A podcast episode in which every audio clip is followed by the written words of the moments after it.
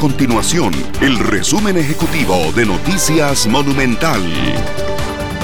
Hola, mi nombre es Fernanda Romero y estas son las informaciones más importantes del día en Noticias Monumental.